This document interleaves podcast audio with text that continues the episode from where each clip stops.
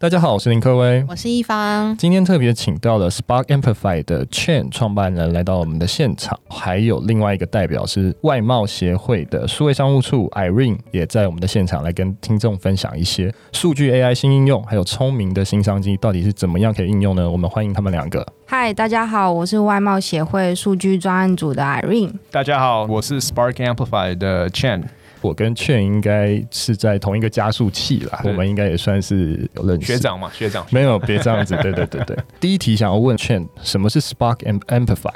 那我从取这个名字的原因来稍微说明一下，Spark Amplify 应该是两个独立的字并起来的。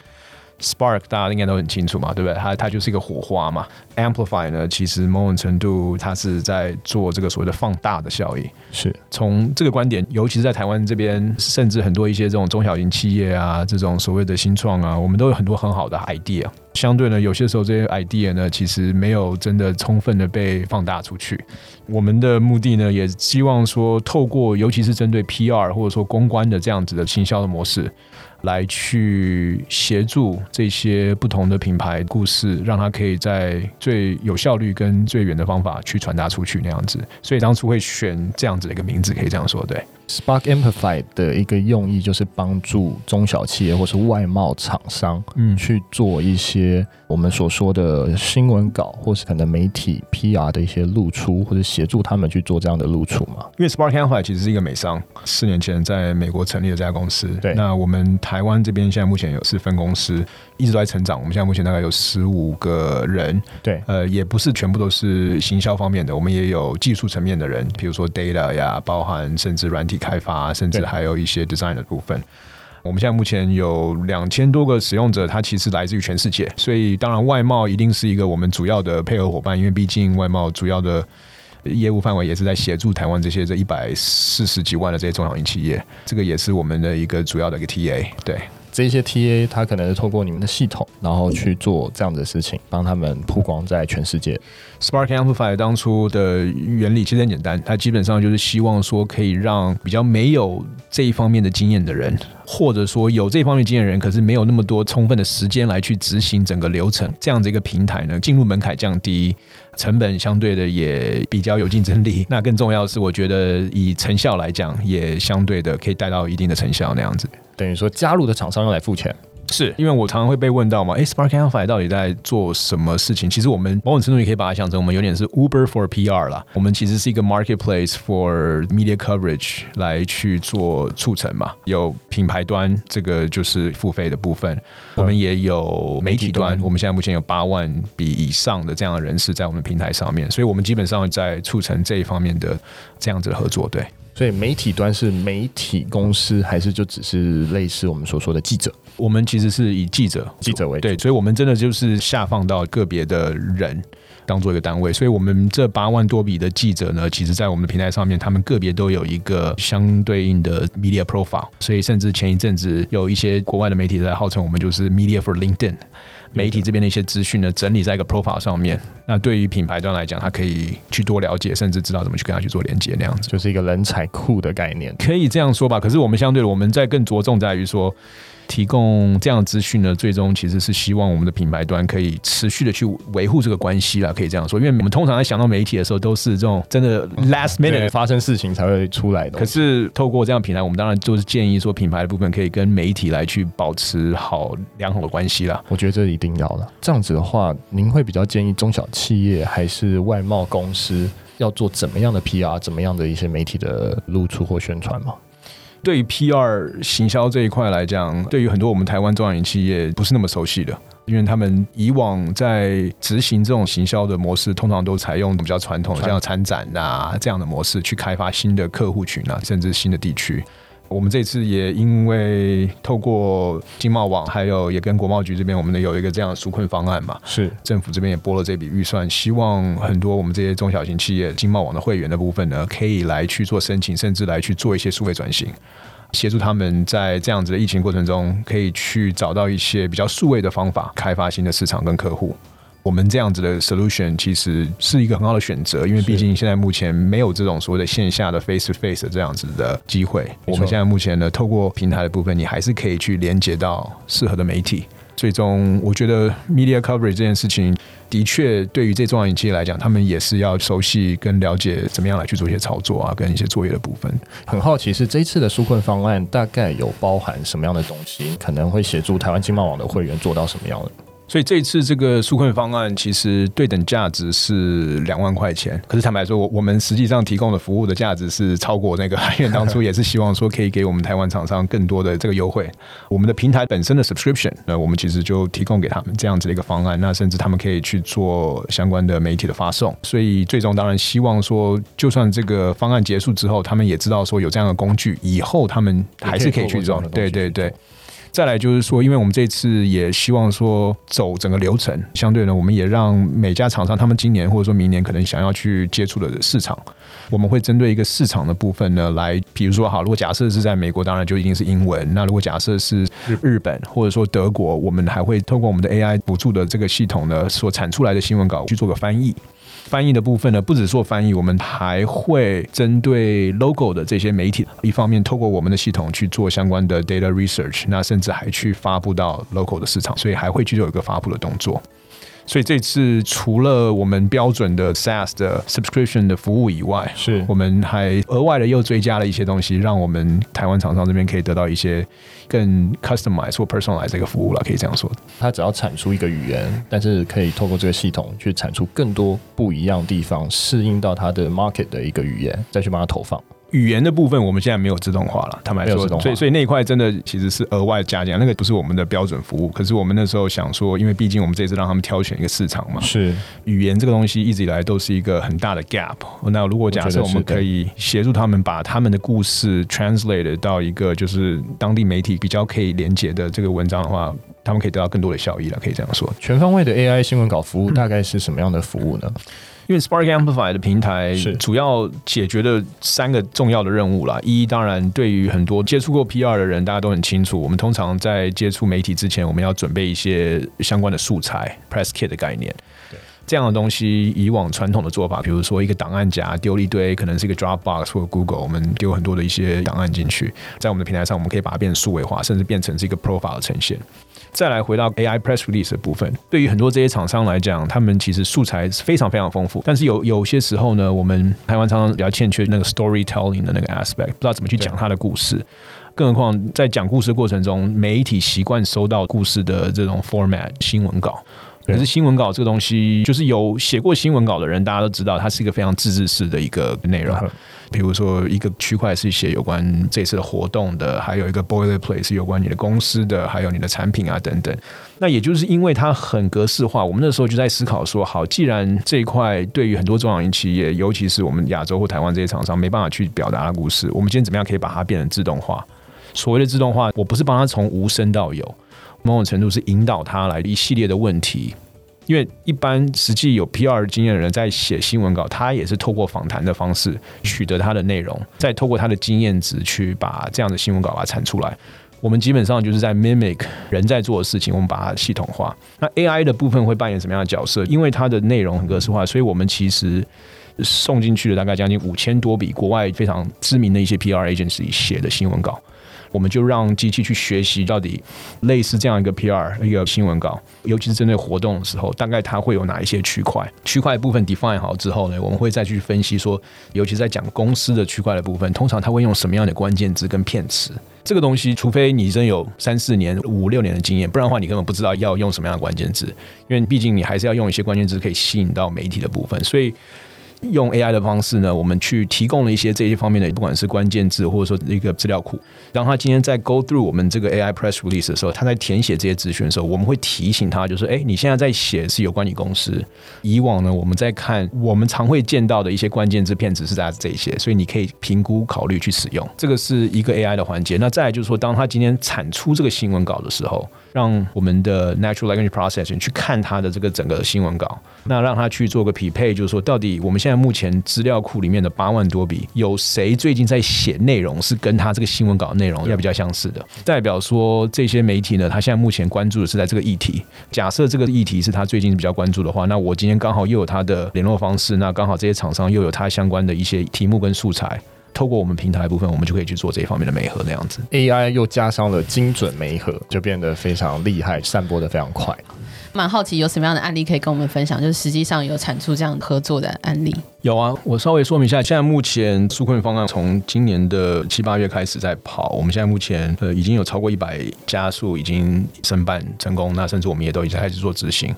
刚好我就稍微介绍一下，因为刚好这个方案直到明年二零二一年的三月底啦，所以我们现在目前还有剩余一些额度，如果听众如果有这样的需求，后续可以再跟外贸啊或跟我们这边再联系哈。我们这次这一百多个，我们其实都期望是让他们可以每一家接触到至少五百次媒体的部分，所以我们现在目前呢，透过这些的笔数，创造了这个连接已经超过大概六万多笔，让台湾这些厂商的故事已经有连接到将近这样子的这个笔数哈，在国外的媒体的部分，有几个我觉得还蛮值得去分享的啦，像。这次有申请的产业超过十个以上，我们台湾的这些所谓的传统产业、医疗产业，我们这些 tools 还有汽配啊等等的，有两家很值得分享了。当然，一台湾因为这次疫情，其实我们在 global 的 position 跟 status 又好像有点提升了，因为大家知道我们这一块做的很好。那更何况我们台湾也很多这些医疗相关的这些厂商，其中一家也是他就是在做这种所谓的 protective covering 的这一块。这一次呢，他透过我们。这样子的发布呢，其实也连接到一些英文地区的媒体，非常非常 niche，但是非常有影响力的一些媒体的部分。最后呢，公司的这个 PR 的负责人给了我们一个非常好的 testimony，他说，因为这样子的方式呢，其实他只要一个步骤把所有东西可以做完，以往可能要花很多他的时间，支付的费用上来讲，也相对的是比传统的 PR 方法来低很多，又可以得到非常非常 niche 的这种所谓 placement，对他来讲其实非常非常有收获哈。另外一个 case，我觉得也很值得来去讨论的，就是说，因为我们台湾毕竟是比较着重于在科技这一块嘛，那科技呢也围绕着像我们最近很多的 AI，包含 facial recognition 啊等等。我们这边的确有另外一家的公司呢，这一次也申请这样方案。毕竟在台湾嘛，我我们可能比较清楚知道台湾这边的一些媒体，可是国外对他们来讲真的是非常非常的陌生，他不知道要连接到谁。更何况呢，我们这一次透过这个方案，他特别还写了一个 email 给我们讲说，哇，他争取到了一个媒体。不只是报道他的东西，因为你知道有些时候报道他会把这个产业的资讯做个很完整的报道，把他们的东西跟他的其他的一些产业，可是是他们非常非常 respect 的这种公司放在一起，这个就是我觉得就是 power media 了，就是说我们通常传统的做法就是我今天埋头苦干的出去参展，那去开发客户，我们的传统方式就是那种传统的 selling，今天一直去介绍我的东西。对于善用媒体的部分，我觉得它有几个好处，就是说我因为我透过媒体，它其实协助我公司的一些资讯是我的 brand message，它把这个 message localize，因为它是透过它的当地的语言、跟它的文化、跟它的一些语系，把它描述出来。这个其实是一个很大的工程，因为。我们通常台湾人写的东西、讲的东西，不见得美国或者说哪个地区他可以认同嘛，应该可以这样说。所以你今天透过这样子一个媒体重新转述，这个我觉得很有价值。再来就是说，因为每个媒体它其实某种程度有一些影响力，它有很多的读者啊在 follow 它，所以这些人也可能变成是我们 potential 的 early adopter 跟 user。对，透过那边可以得到很多的一些讯息，怎么样针对我们的产品去做个优化啊等等的。最后，当然我们今天可以得到这样子的一个肯定了。你会觉得说这样子的方式会对台湾的中小企业有帮助吗？很多在第一次操作 PR 的时候，我们有些时候会不了解那整个流程嘛。有些时候我觉得要做一些 expectation management，不像是你今天投放广告，反正我广告投放多少，我就一定可以连接到你那个订单的实际的成效。